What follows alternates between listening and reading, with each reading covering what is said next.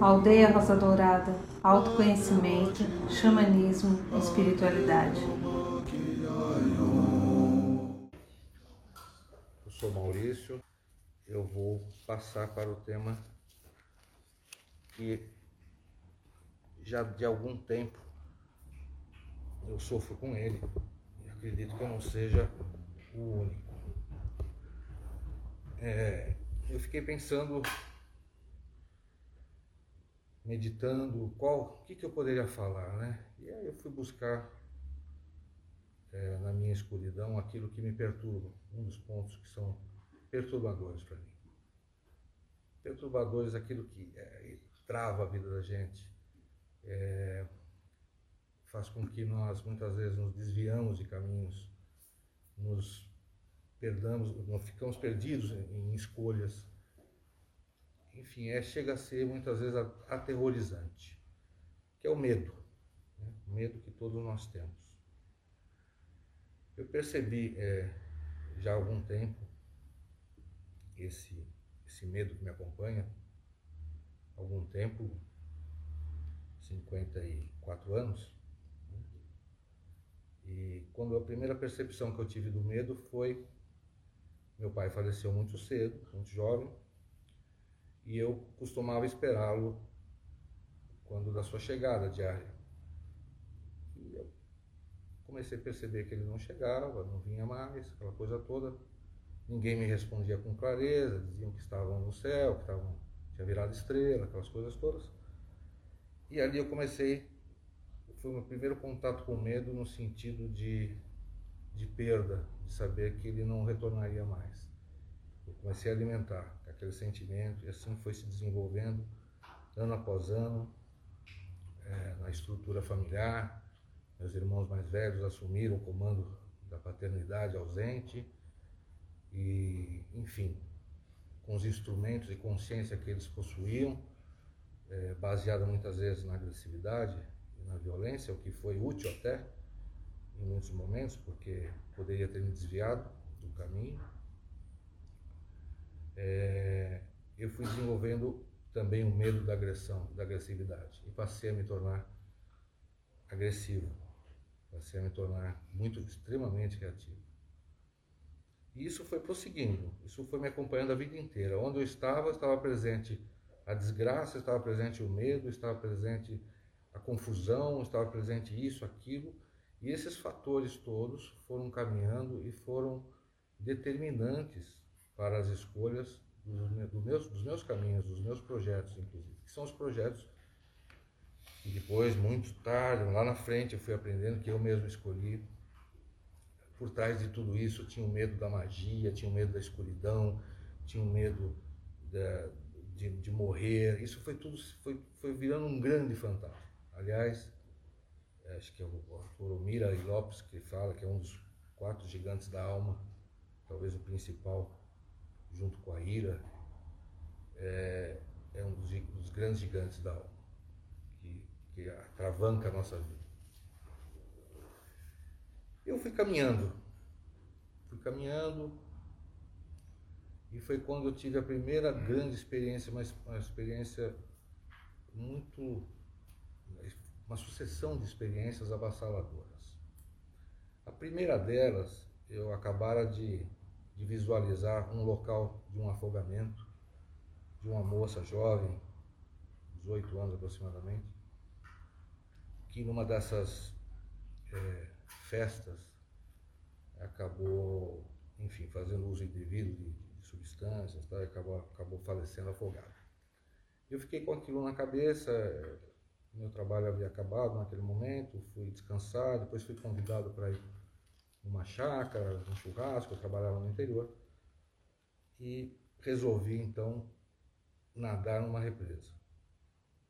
E foi quando, no meio dela, eu passei muito mal, mas muito mal. E fui para as profundezas. Afundei, afundei acho que umas duas ou três vezes. E aí vem todo aquele retrospecto da vida, aquilo que, que, que aconteceu, o que, que não aconteceu, o que, que eu estou fazendo aqui mas alguma força maior me impulsionou, me puxou para o alto e falou, não é, não é ainda o momento, não é aqui. E eu fui resgatado por um amigo, que por sorte estava lá e era um, um exímio nadador, e conseguiu me tirar daquela situação. Ali eu desenvolvi um profundo medo de entrar na água, né? Aquele medo. O medo ele tem n conceitos. Né? Não vamos nos apegar às definições de conceitos, mas ele, ele, através de sentimentos ou de fatores externos, ele te provoca reações físicas, né? Uma uma quantidade enorme às vezes de adrenalina que vem, que você acelera seu batimento cardíaco, respiração, sudorese, dilatação da pupila, etc.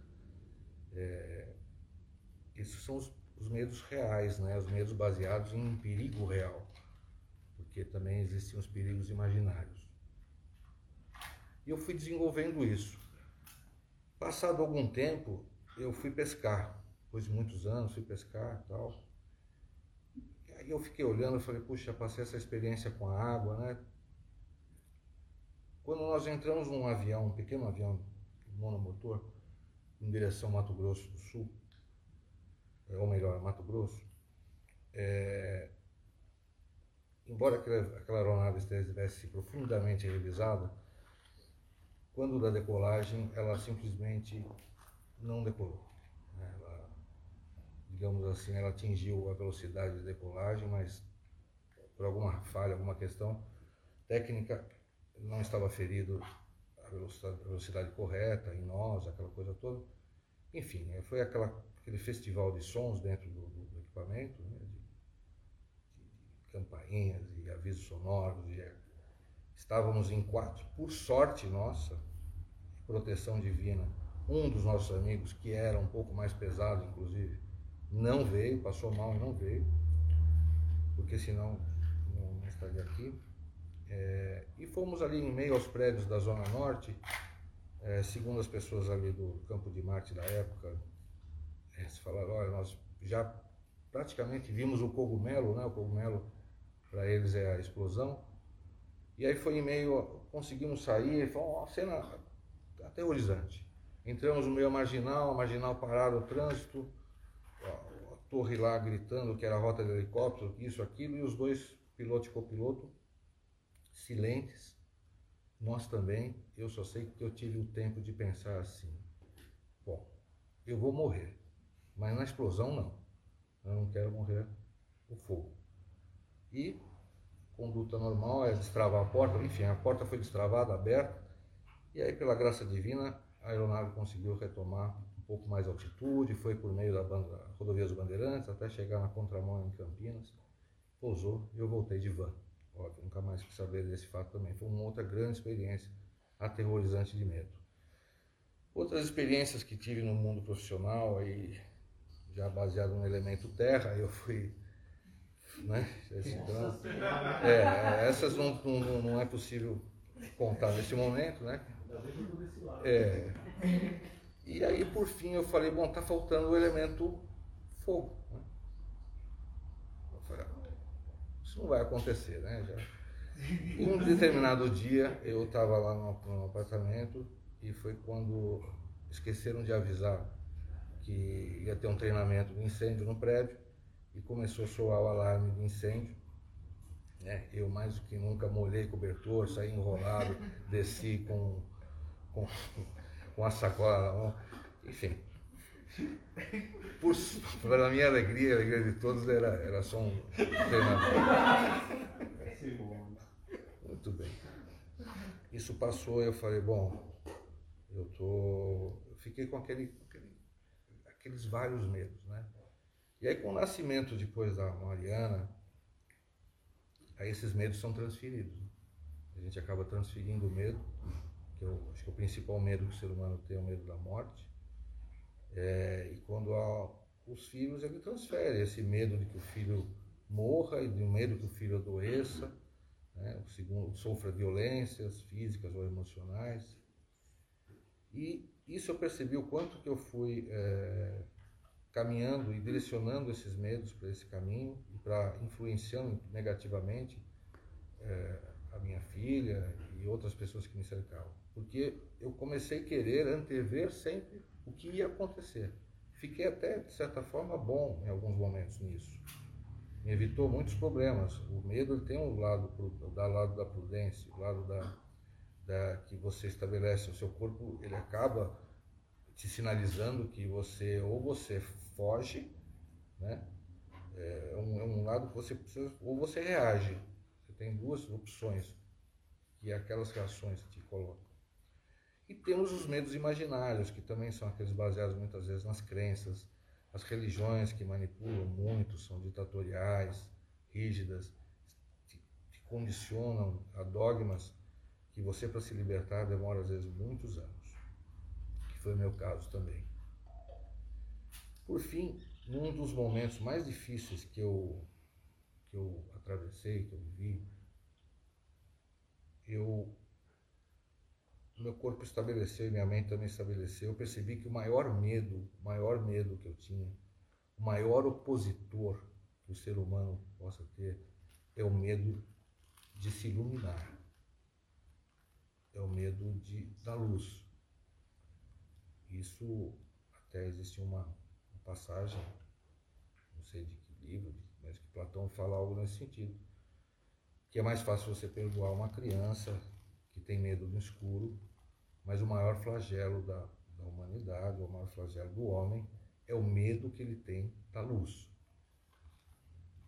Que é o medo de você ter que se abrir para a luz, ter que encarar a sua escuridão, as suas sombras, aceitá-la, administrá-la, perdoá-la, mudar, transmutar, tomar outros rumos, pensar diferente, falar diferente, se calar.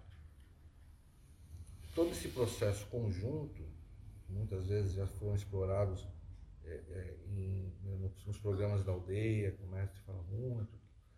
É, isso para mim foi o maior medo, foi o que me direcionou a vir aqui no dia 30 de setembro de 2016. Era um ritual do Lava Pés, muito lindo, do Conselho Tário é, e aquilo foi transformador para mim. Em poucos, no semana seguinte eu já estava na roda, nas outras estava na ayahuasca, assim por diante, e fui ao curso de carnaval, que ali sim, ali sim, é, foi o melhor e maior principal momento, depois do nascimento da, da Mariana, acho que esse foi o principal momento da minha vida, de felicidade. Foi transformador. Ainda me lembro o mestre, quando eu fui pegar meu colar, ele carinhosamente sem perder o humor que lhe é peculiar, disse assim, olha que essas inhacas todas que você tem aí em cima de você saiam. Né? e de fato, de fato saíram, foram se transformando, eu me permiti a me curar. Então, quando a gente se permite a curar e a perdoar e pensar e, e abrir o coração para uma outra perspectiva, a minha vida começou a se transformar. E se transformou muito, muito, positivamente. E muito tem ainda, por milênios, sei lá por quantas encarnações, quantas vezes que eu teria que vir aqui ou ir para outros lugares, mas eu sinto que esse é o caminho. É você não ter o medo da luz a luz é o nosso caminho, nós já temos a nossa divindade, nós já somos iluminados. E essa sombra que ela fica fazendo essa nuvem na frente da luz, ela vai se dissipando. E nós precisamos tomar, adotar nossas escolhas, é, entender cada, que cada ato que você pratica, que cada palavra que você fala, que cada sentimento que você tem, ele provoca uma mudança na sua vida provoca mudança na vida dos outros também. É difícil se policiar, é difícil se disciplinar, mas se iluminar é se disciplinar. Né? Se libertar é se disciplinar. O caminho da disciplina envolve muito esforço, mas o bônus é muito recompensador eu só posso dizer que o perigo ele é real, ele existe. Né? tirando os perigos imaginários, o perigo é real. Mas o medo é uma escolha. Nós podemos escolher não ter medo, principalmente de se iluminar, de progredir, de prosperar, de auxiliarmos o próximo, de nos abrirmos para o nosso progresso terreno e espiritual. Gratidão.